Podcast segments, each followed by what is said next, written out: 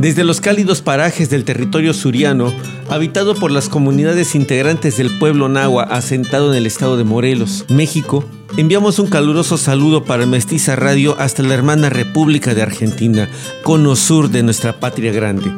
Con mucho gusto abrazamos esta iniciativa de celebración del Día Mundial de la Radio convocado por la UNESCO, porque ha significado de alguna manera un puente, un pretexto para encontrarnos con medios hermanos, desafiando las distancias, aprovechando las nuevas tecnologías, pero no perder la parte tradicional de la radio que tiene que ver con ese contacto humano. Saludos Mestiza Radio desde Silincali, del municipio indígena de Xochocotla, Morelos, México.